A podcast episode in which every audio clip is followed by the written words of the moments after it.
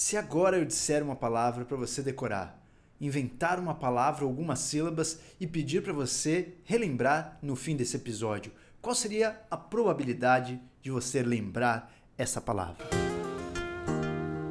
A palavra seria Avandara. Se eu pedir para você repetir logo agora, aposto que todos vocês lembrarão. 100% da sua memória vai lembrar da palavra Avandara. Agora, e se eu perguntar daqui a 5 minutos? Se eu perguntar daqui a 10 minutos? Certamente isso já foi estudado. Se eu pedir para você relembrar a palavra daqui a 20 minutos, a sua probabilidade é um pouco maior do que 50% daqui uma hora, menos da metade de vocês lembrariam da palavra, ou seja, 50% da sua memória ou daquele conteúdo que você leu vai ser esquecido. Se eu pedir então daqui um dia, a chance desse conteúdo não conter as informações mais precisas são enormes. É aí que está a grande questão de como nós estudamos e amarramos as informações. Se você gosta desse tema, cheque lá o nosso último episódio anterior a este.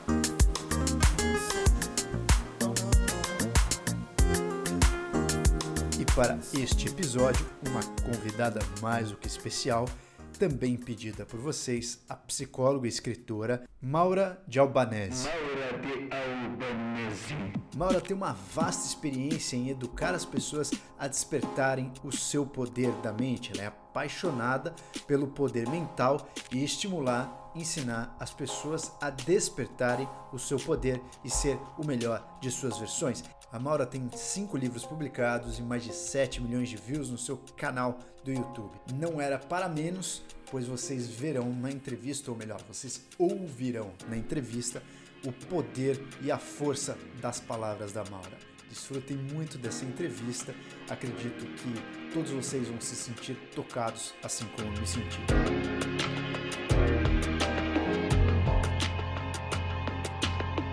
Eu sou o Rodrigo do Prato do Prato. You are now listening to Pracast. 3, 2, 1, 0. Senhoras e senhores, bem-vindos a mais um dos nossos episódios. Hoje tem uma visita ilustre aqui para vocês, Maura de Albanese, comigo na minha frente para falar sobre a mente. Maura, primeiro, obrigadíssimo por aceitar o nosso convite. Gostei muito que você está aqui comigo e as pessoas vão desfrutar muito desse papo. A Maura estuda muito a mente, trabalha com a mente, faz cursos para a mente. Maura, me conta um pouco é, do seu background, como você chegou nesse rol de conhecimentos que você tem hoje, qual foi a sua trajetória até aqui?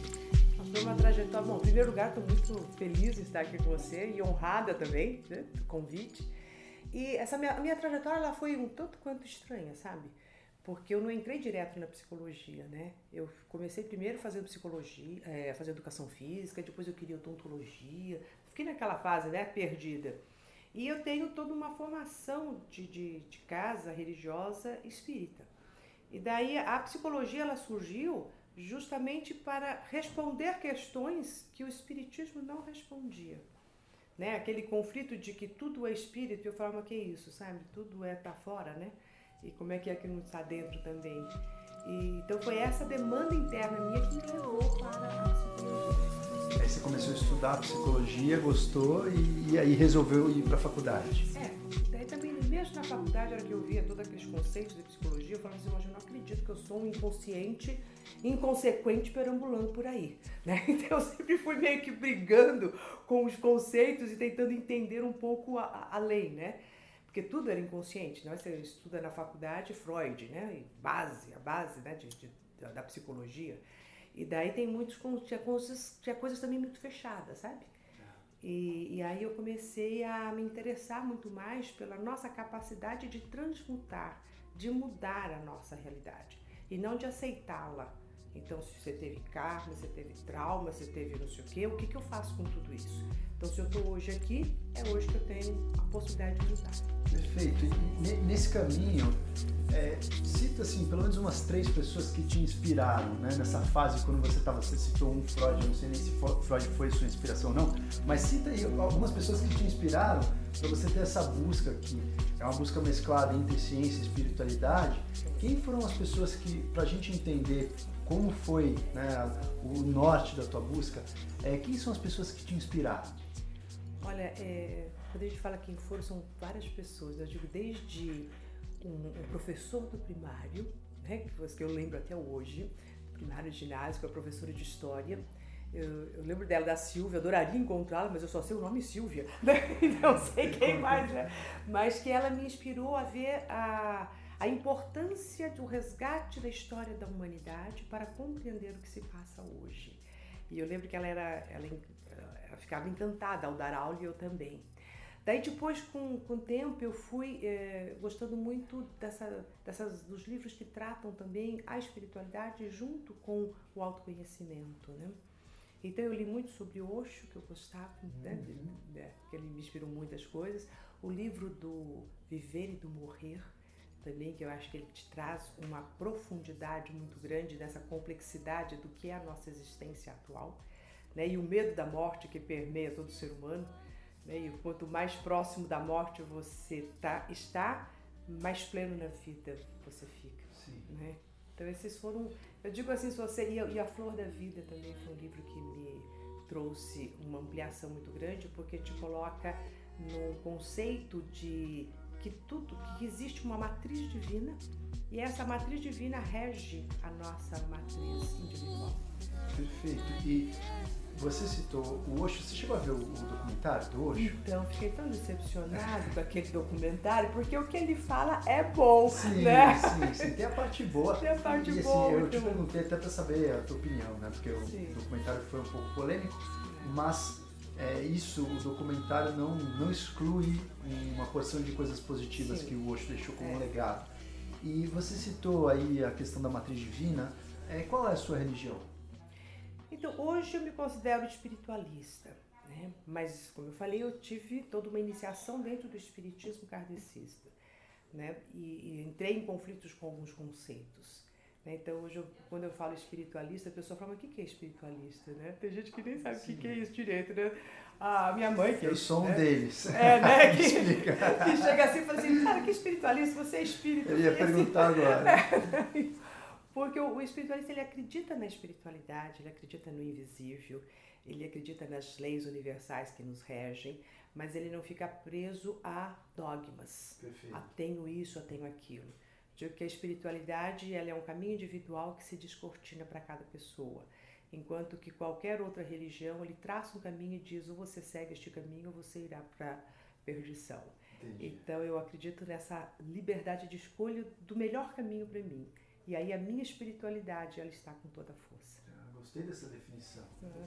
Posso me considerar um espiritualista também. Sim, com certeza você é. Hoje em dia tem mais espiritualistas soltos por aí sem saber que o são. Sim, sim. E, e é legal, porque é uma, realmente uma definição que é, o lado espiritual não tem nada a ver com uma religião específica, né? Você pode ter um lado espiritual bem aberto e não necessariamente seguir regras. Eu acho que, na verdade, as pessoas cada vez mais a modernidade caminha para isso, né? Até uma união, às vezes, de determinados dogmas que são contraditórios, você percebe que existe, né, uma mesma linguagem que você pode encarar de uma outra forma. Então essa união é bem interessante. E você que trabalha bastante com a mente, é, você que estudou muito a mente, que dá cursos de mente, depois eu quero saber um pouco mais sobre o seu curso, mas qual é a sua maior dificuldade em relação ao controle mental? Então eu digo que hoje, né, eu já trabalho tanto a, a, minha mente, né? Eu falo que eu sempre fui a minha primeira cobaia, né? Aquilo que eu consigo comigo, acho que qualquer um consegue. E, e às vezes o, a maior dificuldade da, da, quando você fala assim, poxa, deixa eu colocar a minha mente aqui, é sair da turbulência externa. Então é aí que eu faço muita meditação. Né, e muita introspecção, porque o nosso mundo ele é uma agitação energética que se você parar um pouquinho, e se deixar envolver por ele, você entra nessa turbulência. Então, acho que a minha maior dificuldade é sempre assim, Maura, traz aqui, centra para você, fica em você. né? Se isola, né? Sem, sem negar, mas um isolamento positivo para poder manter um centramento. Eu gostei dessa frase sem negar. Explica melhor o que seria sem negar. Porque quando eu falo me isolar é como se eu estivesse negando que existe isso ou não aceitando. Perfeito. Então eu aceito que essa turbulência é necessária, mas eu preciso ter um, um, outro tipo de frequência. Eu não posso entrar nessa frequência tão agitada. Eu tenho que manter a minha serenidade. Tá. Então, é como se você tivesse num copo d'água várias moléculas agitadas. E aí você olha com uma microscopia eletrônica, tem uma das moléculas ali paradas que ainda não entrou em ebulição. Seria você no meio de um, um agito. Agora, é, qual é o tipo de meditação que você costuma fazer? Quanto tempo você dedica para isso? Olha, eu costumo fazer uma meditação 20 minutos pela manhã, né? isso impreterivelmente. Eu falei assim, eu posso me atrasar nos compromissos, mas eu não me atraso com a minha própria disciplina mental e equilíbrio. E, e também antes de, de dormir. E no meio do dia eu faço uma meditação de uns 5 minutos e você faz uma meditação guiada, uma meditação em silêncio, repetição de mantras, qual é a técnica que você usa? Olha, eu vario. Eu uso várias, né, várias técnicas porque eu acabo, eu acho que a gente entra num piloto automático quando você faz sempre igualzinho. Então eu fico uma época fazendo de um jeito, outra época do outro, dependendo muito do meu dia. Então desde afirmações, onde eu coloco os mantras, né, isso me traz uma força, como um esvaziar e entrar na respiração, como me conectar ao divino. Então eu, eu resgato a minha potência de luz todos os dias e saio para o mundo dizendo eu sou luz em expansão. então, né? e você, você percebe mais ou menos a sua vibração do dia e aí você trabalha com ela conforme o sentido que mais te levar a esse caminho da, da introspecção. Quando você usa mantra, é o que? Mantra védico? Qual, qual é esse tipo de mantra? São mantras que eu digo então, são frases né, que, que me trazem força. Tá. Que é até esses mantras que eu coloco no Insta todos os dias. Sim. Né, que é aqueles que eu faço para mim de manhã e daí eu pego e, e gravo para todos. Né? São aquelas forças que eu, e eu faço isso percebendo a energia do dia, porque cada dia tem uma energia. Então a minha meditação do dia é, deixa eu detectar como é que está o dia hoje, no geral, para saber de que forma que eu posso me, me, me adequar e me trabalhar para ficar em harmonia. Fantástico. Do mesmo que cada dia você abre ali o, o seu guarda-roupa e vê que tem um, uma roupa que te convida para esse dia, é. também tem um mantra que te convida, também tem uma forma de meditar que te convida. Exato. E assim, quando você está alinhado né, com a sincronicidade, você consegue ter essa noção mais palpável, mais precisa. Então, fantástico. E fora a meditação, você faz alguma outra prática, ou física, ou prática de atividade, dança, qualquer outra coisa, para manter a sua cabeça alinhada? Então, eu digo sempre que um, um, um corpo que não se movimenta, né, ele habita uma alma parada. Então, eu fiquei alguns meses sem movimentar o meu corpo e senti o quanto que a minha alma se estagnou de uma certa forma. Então eu, eu, realizo sim as atividades físicas de caminhadas, que eu gosto muito de caminhar, faço um pouco, faço yoga, ah. alongamento, pilates, né? Preciso da musculação, né? Não gosto muito, mas eu acho que nesse, na minha idade ela se torna necessária. Mas eu gosto mais desses qualquer movimento que você que a gente faz. É perfeito. E, e você quando estava falando da parte mental, que você diz que usa a meditação você dá uma bloqueada ali na turbulência externa, existiu na sua vida algum vício mental, alguma questão, alguma fraqueza que te levou a buscar um caminho de superação? Ou você desenvolveu isso simplesmente porque você quis estudar isso? Teve alguma história que te fez realmente chegar nesse padrão de conseguir atingir esse bloqueio é, na turbulência e manter a sua paz interior? Alguma coisa que lhe fez é, chegar nessa fórmula mágica que você desenvolveu para você mesmo? Olha, teve uma coisa assim que eu digo que sempre né, eu me encantei com o nosso poder, e com o nosso poder mental. E daí teve um evento, quando eu era ainda pequena, devia ter uns 10, 12 anos, que a minha mãe estava falando com uma pessoa e essa pessoa estava dizendo que ela tinha conseguido casar usando a mente dela. E a minha mãe falou assim: você usou a sua mente, conseguiu casar com o homem que você queria, e agora você fica reclamando dele, né? Ela tava lá meio que dando uma bronca. E eu fiquei só naquele: opa, ela conseguiu alguma coisa usando a mente dela. Aquilo iniciou em mim uma curiosidade tal que eu comecei a, a, fazer um monte de testezinhos com a minha mente para ver se a amiga me ligava, se meu namoradinho me ligava, essas coisas de 12 anos, Sim. né? E daí foi a partir desse estímulo que eu fico bem assim que eu comecei a me interessar por tudo que era ligado a eu tenho um poder para conseguir alguma coisa. Desde aquelas histórias de deixa eu estudar, quero aprender tal coisa, então a minha mente já absorve, dormir em cima de livros, todas essas coisas que não dá certo, mas que a minha cabeça já estava focada para isso, né? Então esse foi o primeiro é, é, impulso que eu tive ali.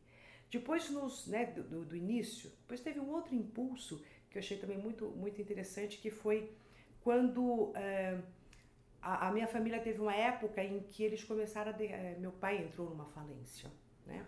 A gente estava no meio de uma adolescência, ele entrou numa, falência. Você tinha quantos anos? Eu tinha aí nessa, nessa fase, acho que uns 15 anos, por aí, quando eles uhum. começaram. Depois, né? Essa falência acho que durou uns dois anos, sei lá, ele entrou mal. E, e daí eu via minha mãe, o tempo inteiro ela acordava às 5 horas da manhã para rezar, para né, pra se manter na, né, numa conexão e ficava orando, orando e, e falando, né, aquelas coisas. E eu falava, mas será que ela acha que tudo isso vai adiantar alguma coisa? A situação de ao invés de ir lá trabalhar, ficar aqui dessa Você forma. zero nessa época? É, não é que eu acreditava zero, mas eu achava que, né? Não tinha eu, sentido. Eu via aquela força ali dela, aquela decisão de, de estar, né? E daí eu falei para ela, então eu vou te ajudar, já que você acredita nisso também, eu vou te ajudar. Eu acordava com ela cedo para fazer essas orações. E nessa hora eu senti um poder, sabe? O poder de você se neutralizar do problema que está ali atuando, resgata uma força, a hora que, a hora que a gente terminava ali, a gente tinha uma ideia uma ideia de como sair. Então eu fico falando assim, se eu serenar a mente, se eu, me, se eu invocar um poder maior que há em mim, as situações que se apresentam, elas não são assim tão trágicas. A gente traz uma inspiração. Sim. Então a gente saía daqueles momentos de oração e tínhamos a inspiração. Sim, perfeito. Então foi. Perfeito, perfeito. Fantástico. E, e nesse, nesse momento você já estudava psicologia? Você já tinha um um certo conhecimento disso ou foi uma, uma coisa intuitiva? Isso foi intuitiva. Psicologia eu fui fazer, né? Mas você não, não, não, gostava de ler livros? Sim, eu gostava de ler os livros voltados a isso. Para isso. Né? Claro. Voltados a isso. Tanto é que quando eu comecei na. Eu fiz a faculdade de educação física, eu fiz vários cursos que precisaria ser psicóloga para fazer. E daí eu falava, mas me deixa só ficar escutando aqui. Um deles foi sobre Reich, sobre os, o corpo, né? Eu falei, mas você não tem essa formação? Eu falei assim, não importa, você não precisa me dar nada. Eu não preciso de um comprovante, eu só quero o conhecimento, né? Então eu estava lá como ouvinte. Legal. Então eu assisti muitas aulas como ouvinte, né? Sei, sei lá, então só absorvendo um, um, um, conhecimento. E daí que eu falei, poxa, então deixa eu fazer a faculdade para eu poder fazer os cursos que eu quero. E você, nesse caminho, percebeu, você contou uma história onde você identificou uma força interior Sim. e desenvolveu isso. Algum momento você identificou uma fraqueza? Que a gente sempre identifica fraquezas, não? Os momentos de fraqueza é aquele quando você quer uma coisa e daí aquilo não acontece do jeito que você quer. Daí a gente se sente fraco. Né? A gente fala, nossa, eu não sou capaz. Como que eu não conseguiria? Como não consegui isso? Então é como se a fraqueza ela vem junto com uma arrogância de que eu tinha que ter tudo aquilo que eu quero. Então sempre a fraqueza nos coloca em contato com a nossa sombra. E na hora que a gente percebe essa sombra e trabalha ela, você resgata a sua força. Então eu ficava muito brava quando eu não conseguia as coisas que eu queria. Sabe assim? Como? Como que eu não vou conseguir? Né? Uma prepotência total. Maravilha. São momentos onde você também conseguia construir. É. E em relação aos seus alunos, você que já tem uma bagagem em relação aos seus alunos grandes, to, todo o ano, além do curso presencial, você tem um curso online. Qual, qual é a dificuldade mais comum que você percebe no controle da mente dos seus alunos? Olha, em primeiro lugar, eles falam da falta de concentração, de uma ansiedade muito grande e também de manterem o foco. Né? Então, eles às vezes eles falam assim, eu não sei o que eu quero. Eles têm uma dificuldade de estipular exatamente, porque numa, no, quando você vai fazer um controle mental, você tem que saber aonde você vai colocar a sua mente. Então, antes você tem que ter um trabalho de reflexão e de falar assim, eu quero isso. E essa é a nossa responsabilidade do nosso livre-arbítrio. Então, é como se as pessoas tivessem muito medo de assumir o que querem. E daí elas vêm com uma conversa muito interessante, que fala assim: "Ah, mas e se o que eu quero não é o melhor para mim? Ou e se o que eu quero não é o que Deus quer para mim?" E aí, às vezes eu brinco, eu falo assim, olha, acho que Deus está muito ocupado para ficar se preocupando com o que você quer. Você pode muito bem escolher o que você quer né? e deixar ele fazer outros trabalhos mais importantes.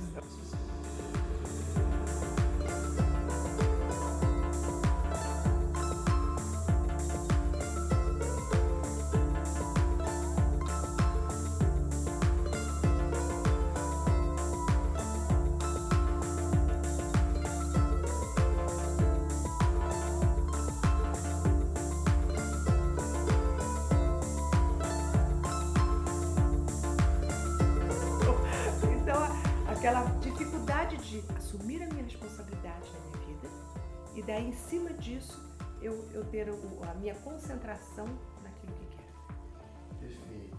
E você, ne- nessa sua trajetória, você teve que também abrir mão de ciência para estudar e cuidar dos seus alunos de uma forma também científica. Você então traz, é, por essa história, uma bagagem espiritualista, né? E você traz uma bagagem científica da sua formação acadêmica. sim. Como você considera esse balanço entre ciência e espiritualidade? Você considera que eles são é, paralelos, antagônicos? Vai existir algum momento onde eles vão se conectar e se unir? Como você usa essa dicotomia na sua vida? a, a ciência e a espiritualidade, elas só concebem, né, eu só concebo essa ideia nessa unicidade. E elas estão, elas estão se encaminhando para isso. A física quântica é encantadora, que eu me aprofundei demais nos estudos né, com, com a física quântica, que ela vem corroborar para essa ligação. Então, muitas coisas que a gente colocava como mística e só voltada ao espiritual, hoje a física comprova que não. Eu acho que muito dos milagres que a gente dizia ser milagres não é físico, Sim. né? É científico, é palpável. Então essa a ciência e a espiritualidade ou elas dão as mãos e uma encara para encara a outra como complementariedade, como até falar das mesmas coisas de formas diferentes, ou a gente vai ficar sempre nessa polaridade e nessa briga de quem pode mais. Então isso aqui é espiritual, isso aqui é material e a gente perde a unicidade. Você não sente que isso está chegando um momento onde a ciência está encontrando mais a, a espiritualidade e vice-versa?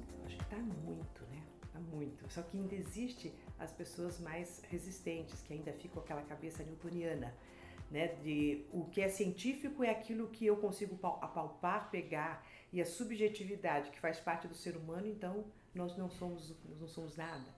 Então a ciência ela está, só que ainda enfrenta, como todo paradigma e transformação, aquela demora, né?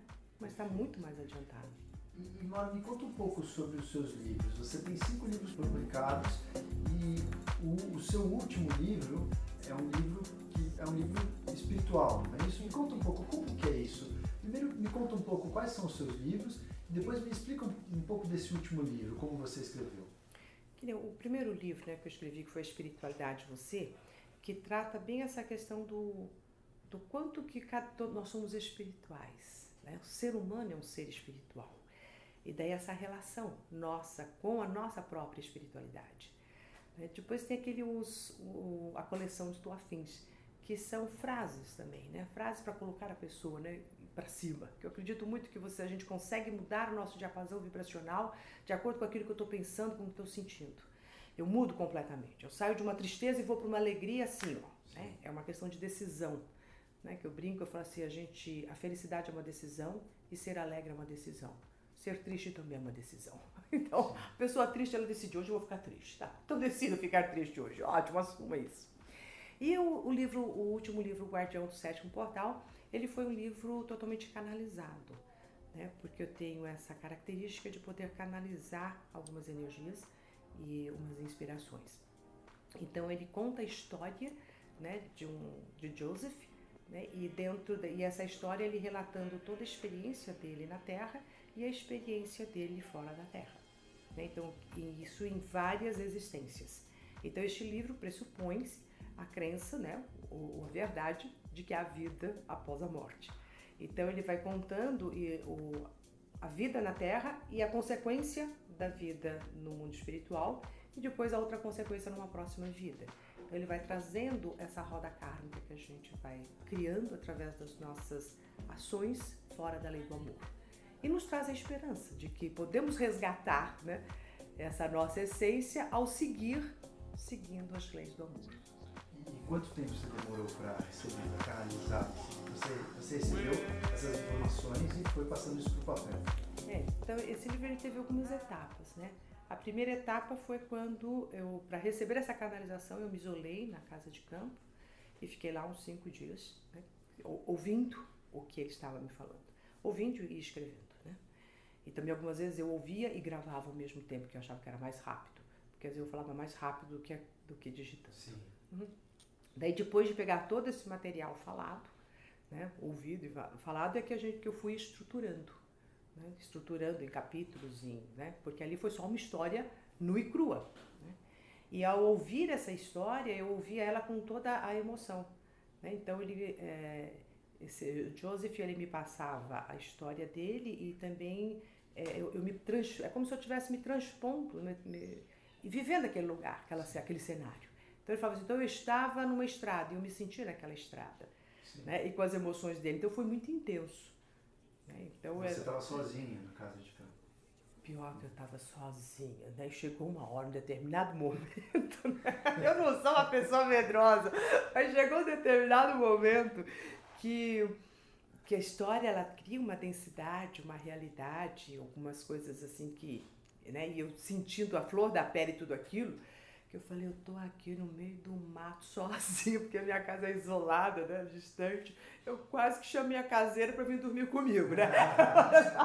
Chegou na manhã seguinte e falou, você se escapou aqui.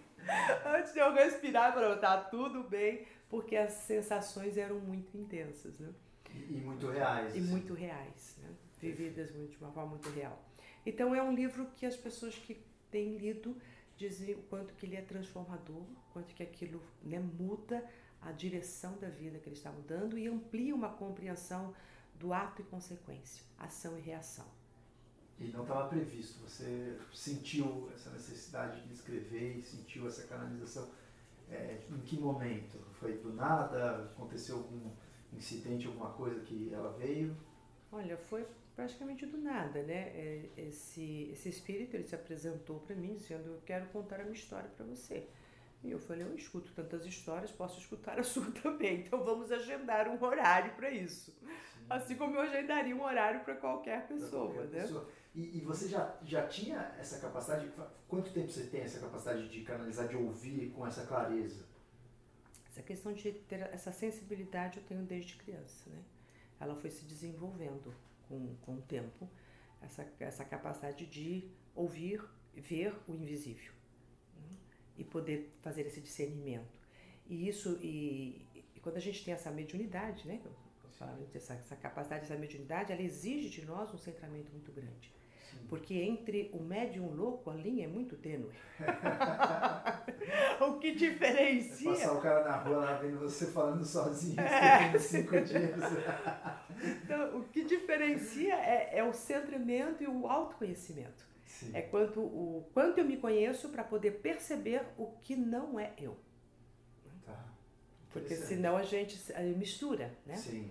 Então esse também foi um desafio muito grande enfrentado por mim que me levou também a um autoconhecimento. Tá. Que eu precisaria, eu precisava sentir e ter isso. Você treinou esse lado, trabalhou ou, foi, ou você mesmo foi trabalhando ou teve, você foi em algum centro, alguma coisa? Não, como eu disse, eu nasci no centro espírita, né? Ah, tá. Então, desde sempre a o invisível na minha família nunca foi é, tratado como invisível. Ele era tão real quanto o visível. Tá.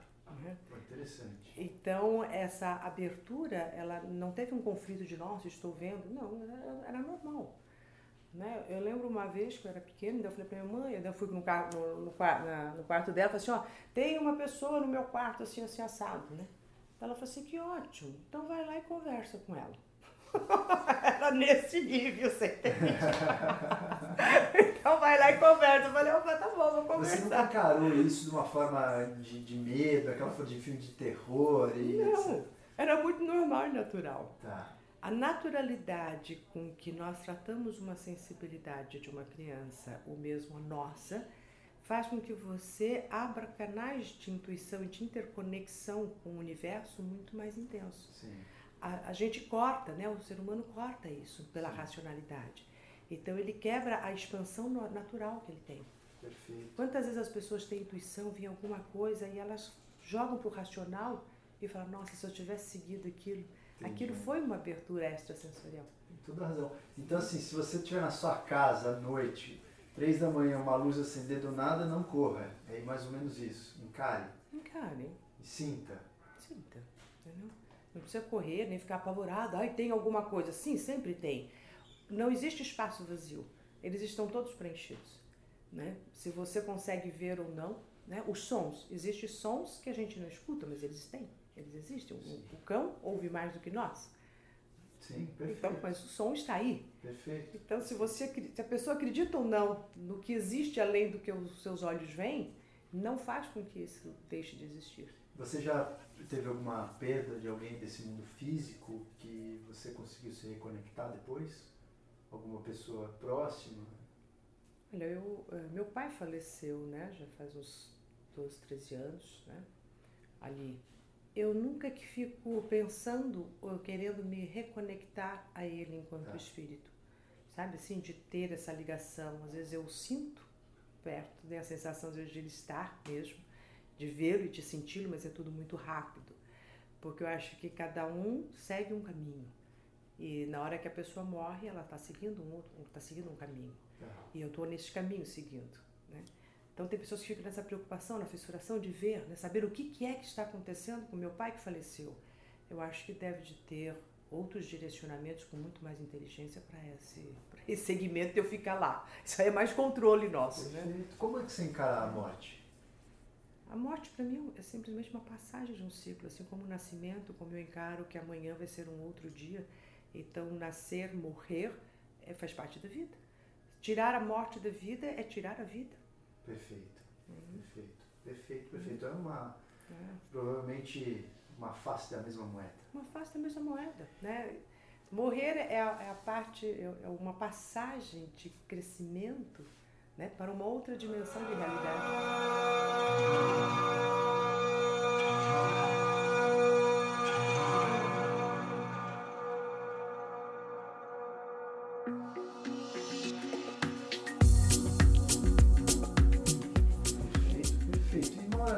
Você que assim tá com essa tem essa sensibilidade aflorada e percebe os momentos, eh, questões que não são tão palpáveis no mundo físico.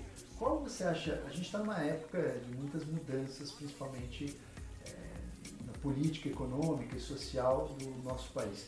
Qual você acha que é o futuro eh, do Brasil a curto prazo? O que você sente pela sua percepção? Quais são os caminhos que o nosso país está levando? O que, que você tem como eh, crença para o próximo ano? Olha, eu toda essa bagunça, né, vamos pensar assim, que está acontecendo no, no nosso Brasil, eu acho bárbaro, né? Porque é, o que estava desvendado está sendo clarificado. Então nós estamos passando por um período de a verdade tem que vir à tona, né? E assumirmos aquilo que estamos fazendo. Então é uma reestruturação. E eu acredito muito nessa mudança para o novo. Então nós vamos passar ainda por maus bocados né? até para consertar muitas coisas. Mas ele está, a minha visão de um futuro não tão próximo, mas um pouco mais longe, é de um restabelecimento da integridade do brasileiro, da integridade do ser humano. Perfeito. Né? E nós estamos cada vez mais não podendo esconder as coisas.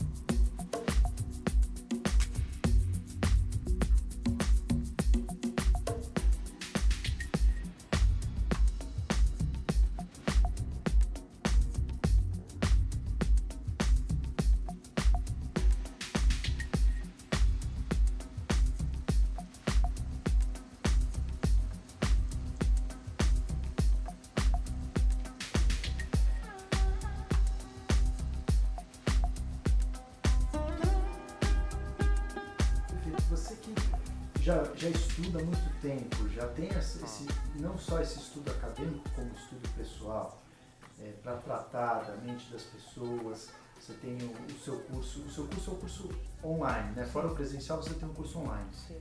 Como, como é que é o, o core do seu curso? Qual que é o, o, o principal foco do seu curso e como é que ele é dividido, só para a gente ter uma, uma ideia? Sim.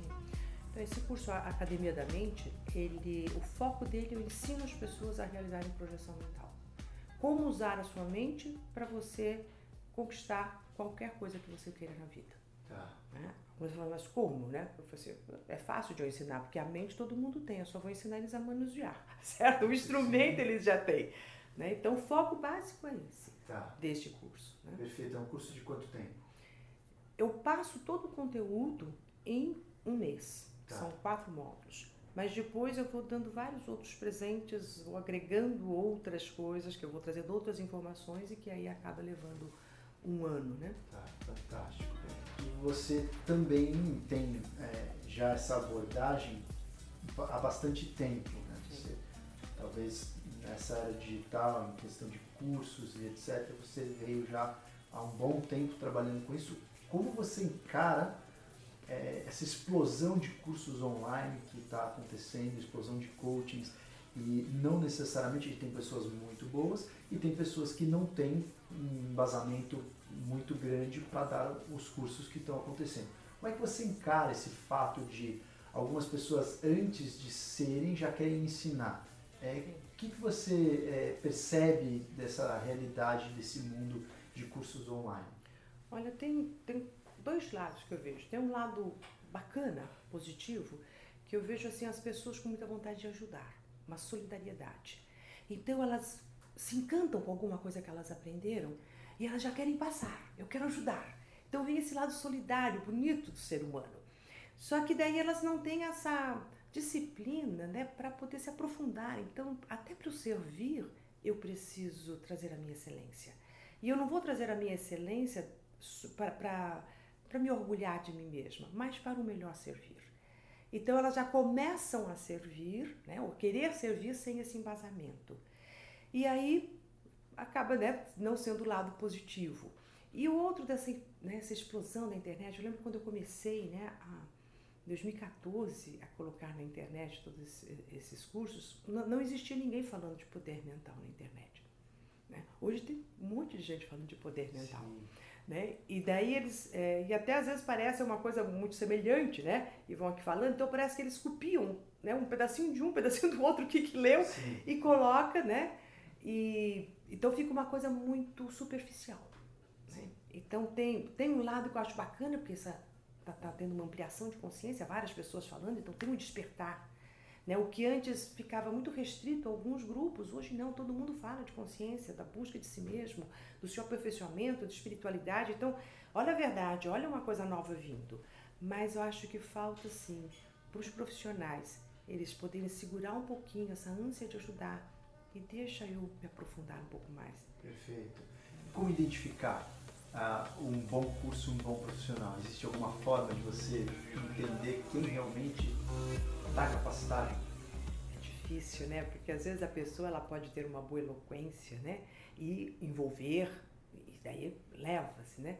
Mas eu acho que conforme você vai se aproximando desses profissionais, você vai percebendo. E eu acho que a melhor maneira é o que o professor ensina, ele faz. Sim, Eu acho que aí, sabe? Porque uma coisa é eu falar, outra coisa é eu agir de acordo com aquilo que falo. Perfeito. Né? Quando eu disse para você, eu sempre fui a minha primeira cobaia. Eu só passo para frente aquilo que eu já consegui fazer. Perfeito. Perfeitíssimo. Se você tivesse uma frase, você falou que usa muitos mantras e as frases de poder. Tivesse uma frase para guiar é, os seus dias, a frase talvez mais forte que é, moveria a sua vida, qual seria? A frase que moveria a minha vida, né? Eu digo sempre que move meus dias, né? E o meu, a minha vida é plena de, de, de dias, né? Eu diria sempre assim, uma frase que eu gosto muito, em qualquer situação, e essa que eu faço até os meus alunos falarem, né? É um eu posso ir além. Isso traz um gás, sabe assim? Se Deus é maravilhoso e criou tudo isso, eu posso criar aquilo que eu quiser, com a minha ética e o meu amor. Então, quando eu estou em qualquer situação, quando eu acordo de manhã, eu falo, eu posso viver este dia do jeito que eu quero vivê-lo. Poderosíssimo. É. Interessantíssimo. Para a gente finalizar, eu queria que você desse essa sua bagagem maravilhosa, com essa sua força.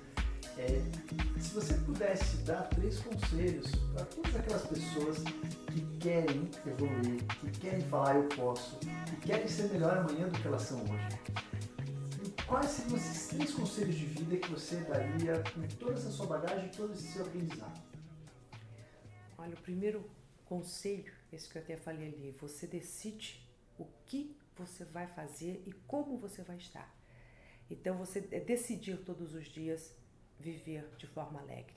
Porque a alegria é a vibração que nos coloca no sentimento de gratidão e que nos põe no sentimento de amor. Então, conselho é vibra, vibre na alegria, na gratidão e no amor. E sempre, antes de tomar qualquer atitude, você vai se, se colocar assim: como é que o amor em mim age? Né? Com que respeito? Gosto do que eu vou fazer para o outro? Não gosto? Então, acho que quando se as pessoas tiverem este respeito de olhar para o bem do outro, para cá, e toda a nossa ação, olhar o benefício que ela repercute no todo, então você aciona sua mente altruísta.